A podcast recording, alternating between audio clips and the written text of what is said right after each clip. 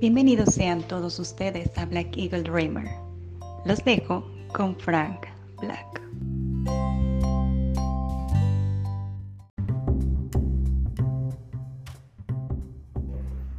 Bienvenidos sean todos ustedes a Black Eagle Dreamer.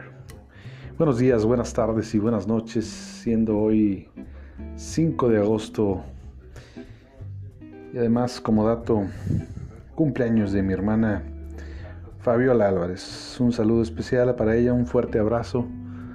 Sabes que te quiero mucho y eres algo esencial para vivir. Eres necesario, eres una adicción. y bueno, pues también quería comentarles que pues ahorita que estamos en tiempos de de confinamiento, de cuestiones de la pandemia, de situaciones que pues a veces nos impiden actuar de manera normal. ¿Qué es lo que pasa en un viaje? ¿Cuál es la diferencia en un viaje ahorita en la actualidad? Bueno, pues ahí les va una especie como de plática. Para empezar, pues bueno, uno tiene un boleto. Sin, boleto, creo que por más ganas que tengas de viajar en un aeropuerto, pues creo que no se va a poder. Entonces, bueno, primero consigues el boleto, ya de, acuerdo a la aerolínea que elijas. Hoy en día, como ya, bueno, desde hace ya algo de tiempo, ya puedes tener tus, tus boletos electrónicos, ¿no? Con el clásico código QR que ahora ya te lo piden hasta para, ir al baño, poderte limpiar.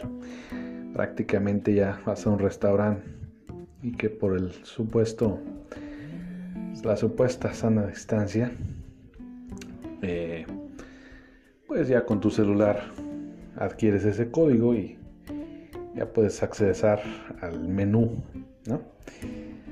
Así de actualizada está la situación actual. Y bueno, pues en los vuelos igual, si haces el check-in con tiempo y no vas a documentar alguna maleta y aún documentándola, te piden que hagas el check-in con tiempo. Entonces, eh, pues prácticamente esa es la situación hoy en día. Hacer todo de preferencia por, por medio electrónico, ¿no? Y pues ya se vuelve muy indispensable tu celular. Ya hasta te estás preocupando con que ching no se me vaya a descargar en los momentos más crueles de la vida, ¿no? Se vuelve algo óptimo, con que tu vida depende de que la carga de tu celular aguante. se vuelve una situación de vida o muerte, sencillamente. Pero, pues bueno, aquí el punto es eso.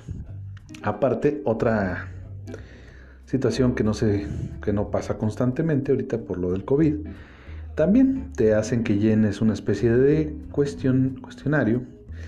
Si has salido en algún momento a, algún otro país, eh, te preguntan que si tuviste contacto con alguien que ya pasó por un, por contagio eh, pues varias preguntas. Eh, si has viajado a algún otro país en los últimos 14 días, etcétera, etcétera. Y en diferentes mm, accesos que vas que vas eh, pasando cuando estás en el aeropuerto desde el principio con la primer base que te piden la identificación y tu pase de abordar. Te preguntan también por el cuestionario. Después en la siguiente área donde tienes que sacar todo lo que sea metal, moneda, cinturón, etcétera, también te piden ese cuestionario. Y todavía creo que hay un acceso más donde te piden el cuestionario. Y ya para abordar el avión, creo que también. Entonces, pues es más que nada esa protección de estar revisando y además de creer en la persona que pues llenó el cuestionario, porque pues, tú lo puedes llenar como se te pegue la gana, aunque a lo mejor mientas, ¿no? Pero bueno, eh, ahorita continuamos con la plática. Vamos a, a pasar a presentar a Betty. Betty, una nueva colaboradora, con mucho gusto. Me sorprendió aceptando la invitación y pues ella es una ferviente amante de la lectura. Tiene una variedad extensa en cuanto a gustos. Y algo que me comentaba y es muy cierto. Para ser un buen lector tienes que, tiene que gustarte todo tipo de género. Y es el caso de ella. Así, entonces, bueno, pues vamos a pasar a su primera sección. Y aquí les dejo con Betty, que eh, pues estoy muy contento de que sea parte de este proyecto. Con ustedes, Lintu y Lonen.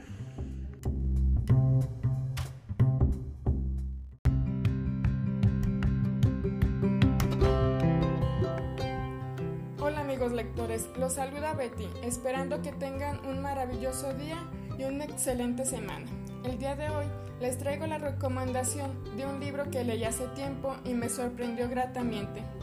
El libro del que les hablo es La ladrona de libros, escrito en el 2005 por Marcus Zusak, escritor australiano, conocido también por su libro Letras Cruzadas.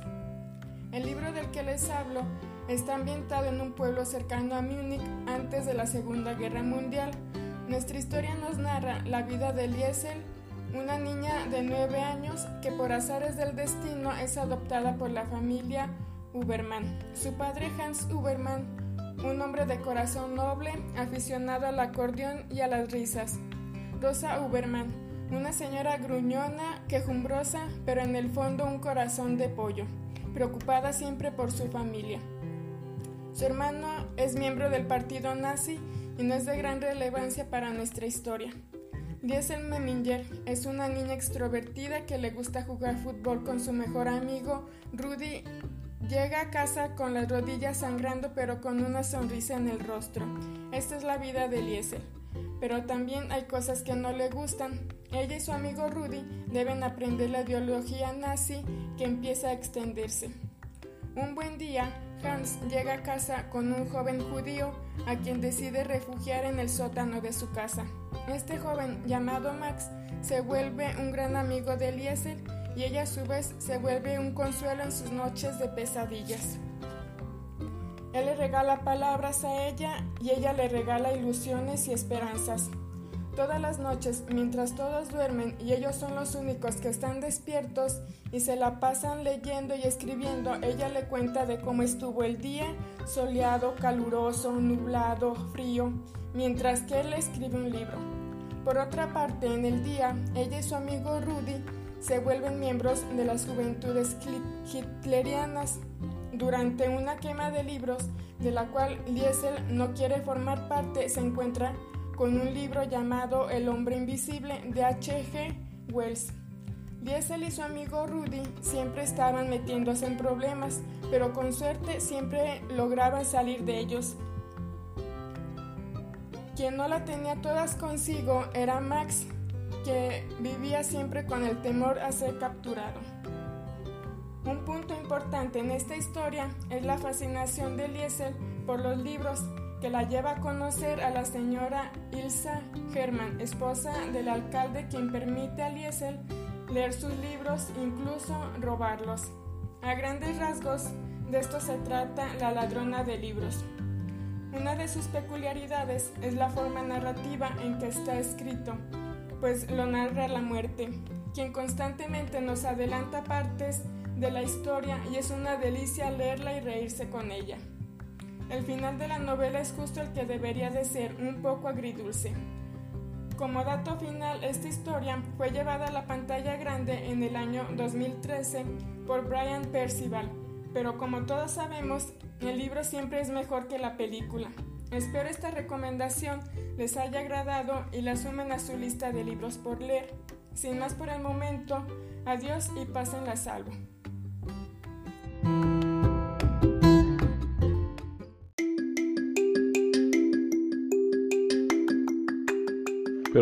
Les iba contando, a todo esto, ¿qué les recuerda con estos viajes en avión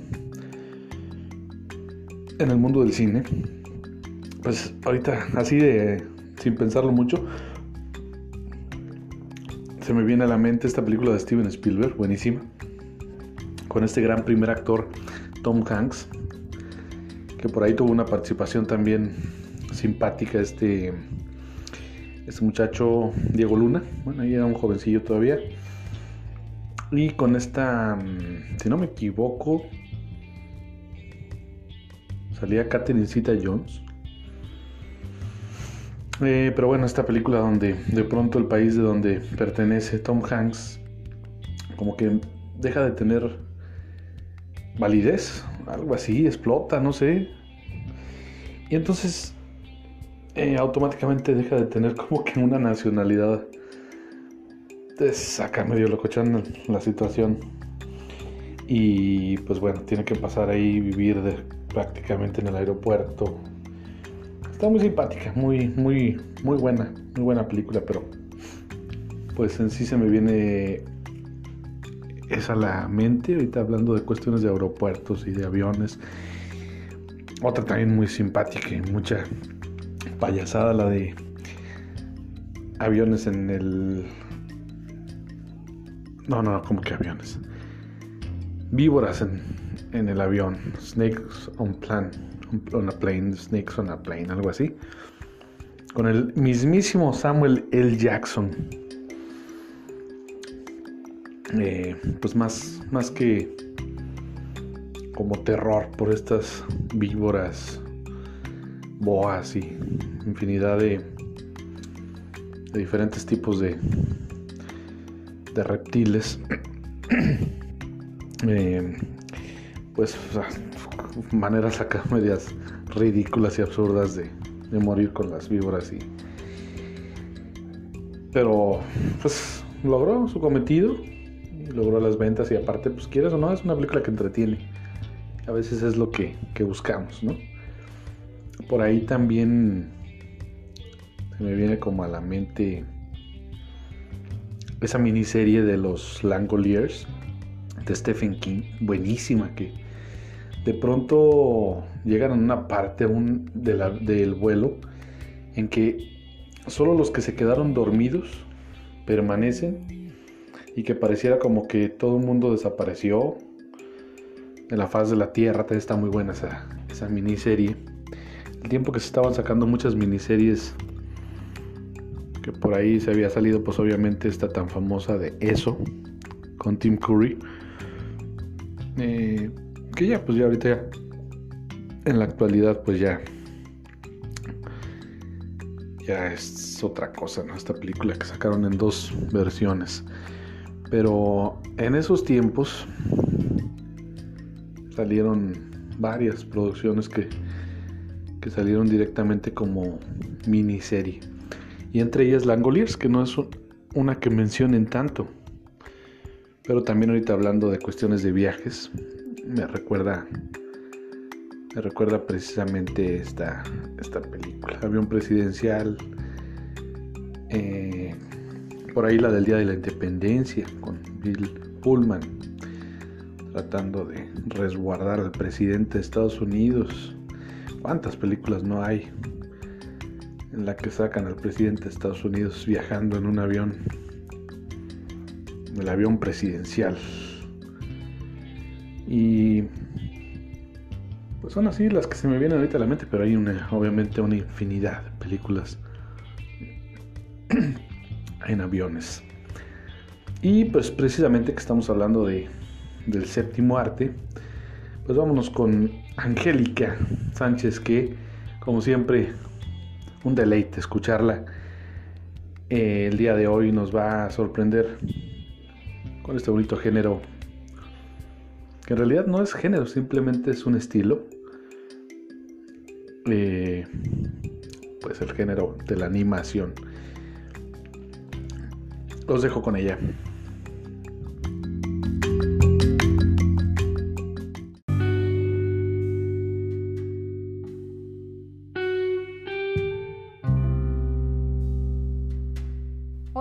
Gente del cine y de las series? Espero se encuentren muy bien. Mi nombre es Angélica Sánchez y el día de hoy traemos para ustedes la recomendación de la cinta El fantástico señor Zorro, del año 2009, dirigida por el director, guionista, actor y productor de cine estadounidense Wes Anderson. La historia del fantástico señor Zorro pertenece al género de animación y comedia, siendo representada por la técnica espectacular y sublime del stop motion. La cinta narra la historia del señor y la señora Zorro, quienes llevan una vida amena, hogareña, junto a su hijo Ash y su sobrino Christopher. Sin embargo, esto no será para siempre, ya que después de 12 años de vivir una vida tranquila y doméstica en un entorno natural, resultará demasiado tentador para el instinto animal del señor Zorro, quien muy pronto regresará a su vieja vida, como un astuto ladrón de gallinas, poniendo en peligro no solamente la vida de su amada familia, sino también de la comunidad animal en general. La película es el primer film animado del director Wes Anderson y está basada en la novela Super Zorro de Roald Dahl, a quien conocemos por sus extrañables obras como Charlie y la fábrica de chocolate, Matilda y mi amigo el gigante. Una de las particularidades que más destacan en esta cinta es el uso específico de toda la paleta de colores, en ambientes y tonos cálidos, principalmente basándose en, colores de mostaza, amarillo, rojo y beige. Una cinta muy divertida con una excelente animación y técnica que destaca temas como la familia, el trabajo en equipo, la aceptación y desarrollo de nuestra personalidad trascendiendo como un clásico del mundo de la animación con un tono cálido, divertido y empático para chicos y grandes. El fantástico señor Zorro, una recomendación que sin duda alguna no se pueden perder. Nos vemos en la próxima.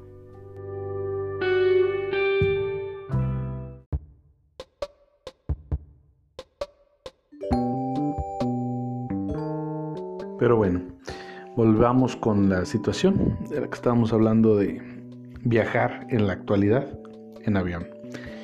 Y bueno, ya que pasas por todos esos procesos, una vez en el avión, eh, digo para quienes no vivan en México, déjenme explicarles. Sea cual sea la aerolínea que elijas, eh, pues desgraciadamente vivimos en un país de cuarta, como el mismo presidente que tenemos lo dice su dichosa cuarta transformación. ¿sí? Vivimos en un país de cuarta porque, bueno, pues no les importa en realidad nuestra salud. Normalmente eh, una aerolínea, un gobierno que le preocupa la salud de la gente, pues estas aerolíneas te estarían diciendo que pues tienes que dejar un espacio libre en la parte de atrás ya tomas asiento incluso entre esa misma línea, uno, un asiento sí, el otro no, un asiento sí, otro no, y así, ¿no? Sería como que más o menos procurar de esa manera la protección dentro de lo que cabe con, con la gente, ¿no? Ahorita con el COVID. Pero no, eh, los aviones se abarrotan, llenos. la aerolínea no le va a perder si va a salir un vuelo, pues la intención es que se vaya lleno, atascado. Así es el caso. Vivimos en un país de cuarta. Eh, las cosas claras y pues bueno, así es la situación. Durante el vuelo no puedes por ningún momento, ningún motivo quitarte el cubrebocas, ¿no? A menos que en algún momento del vuelo al pasar a ofrecerte la comida según sea el avión en el que va incluido o que tú adquieras algo según la costumbre de esas aerolíneas. Pero ahí sí, ahí sí no hay problema que te retires el cubrebocas sin ninguna sana distancia ni mucho menos. Y además, durante todo el vuelo no te están ofreciendo gel antibacterial, ni nada. O sea, prácticamente un procedimiento de sanidad nefasto y casi nulo. porque el cubrebocas no es que ellos te lo ofrezcan. Creo que algunas aerolíneas sí lo hacen, pero la mayoría no. Tú tienes que llevar tu propio cubrebocas y listo. De otra manera, pues obviamente no, no tienes acceso, pero eh, así de nulo es el servicio. Y pues ya una vez que, perdón, aterrizas, van saliendo por bloques para que no salgan todos apretados supuestamente, pero al final de cuentas terminan saliendo apretados. Así que es absurdo. Si es un día lluvioso, como en estos días ha sido el caso, eh, bajas por las escaleras, no, no por este enlace que, que conecta con el avión. Y entonces te mueven por un camioncito donde vas atascado con todos los del avión, sin guardar la sana distancia, exacto. Adivinaron. Pero bueno, pues así, así está la situación. Para quienes tengan la necesidad, digo, debería de ser así, para los que tengan la necesidad de volar. Que aceptemos la mayoría, vuela, ahorita porque se quiere la playa, porque quiere vacaciones, etc. Tristemente no se le puede forzar a la gente a, a no hacer eso, pero bueno, así están las cosas en un país de tercera y pues esperemos que, pronto salga una vacuna, porque creo que al paso en que vamos aquí en nuestro país, México, mm, pues vamos a superar en algún momento a Brasil. Y quizá pues ahí nos vamos a ir de la mano Estados Unidos y México como los más afectados con esto del COVID. Pues les deseo un excelente eh, jueves prácticamente porque aunque sí, sí estoy cumpliendo en subirlo el día miércoles, ya es casi el final del miércoles. Pero bueno, eh, espero que la pasen súper bien. Y pues cerramos con broche de oro, precisamente ahorita hablando de esta situación de las pandemias. Pues qué mejor que tocar el tema de las epidemias con esta sección de entorno de Fer. Aquí lo dejamos, los dejamos con él y nos despedimos. Espero que tengan un excelente, excelente día. Que, que se les venga un fin de semana muy agradable. Y aquí nos estaremos viendo el domingo. Fuerte abrazo y aquí estamos. Yo soy su amigo Fran Black. Y esto es Black Eagle Dreamer.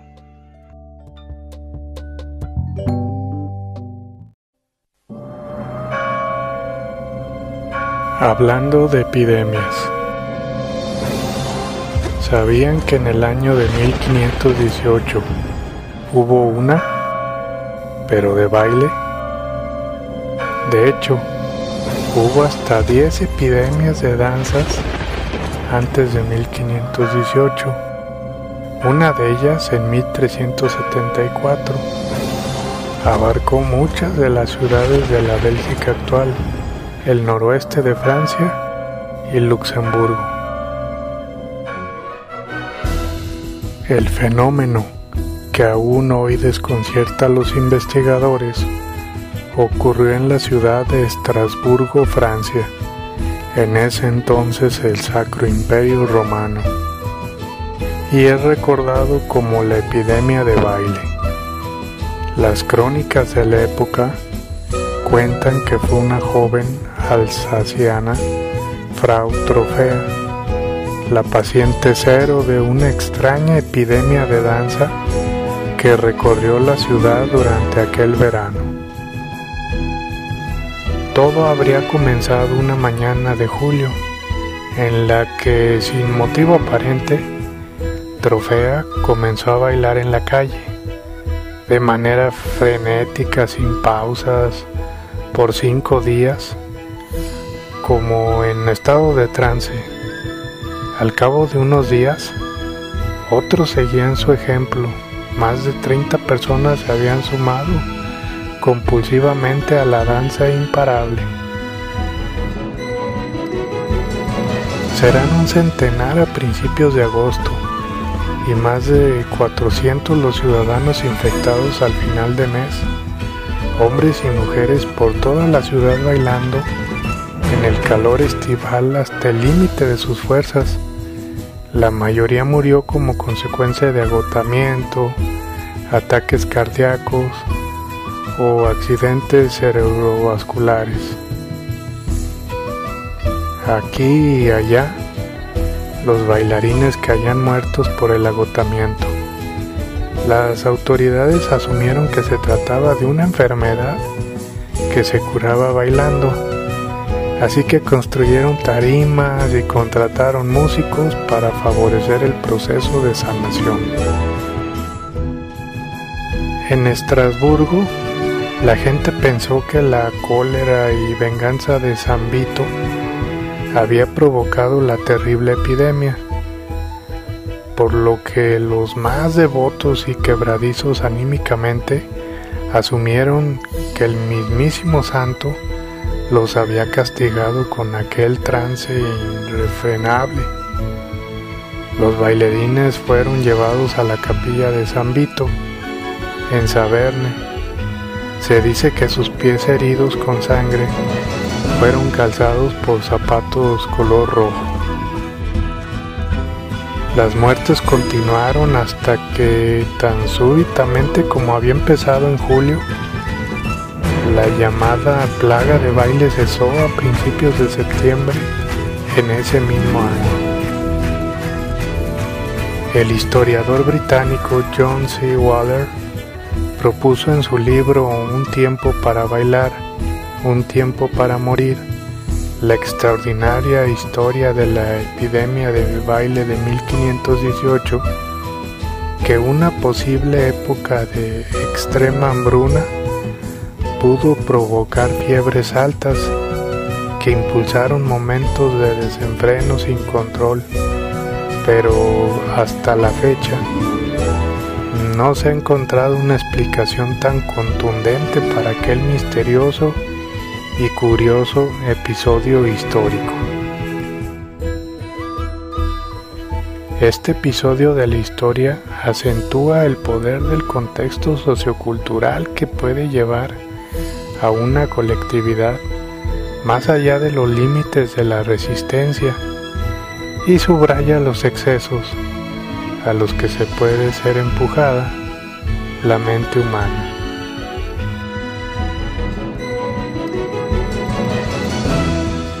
Soy Fer Cedillo Ortiz y nos escuchamos en mi próxima entrega. Hasta la próxima, amable auditorio.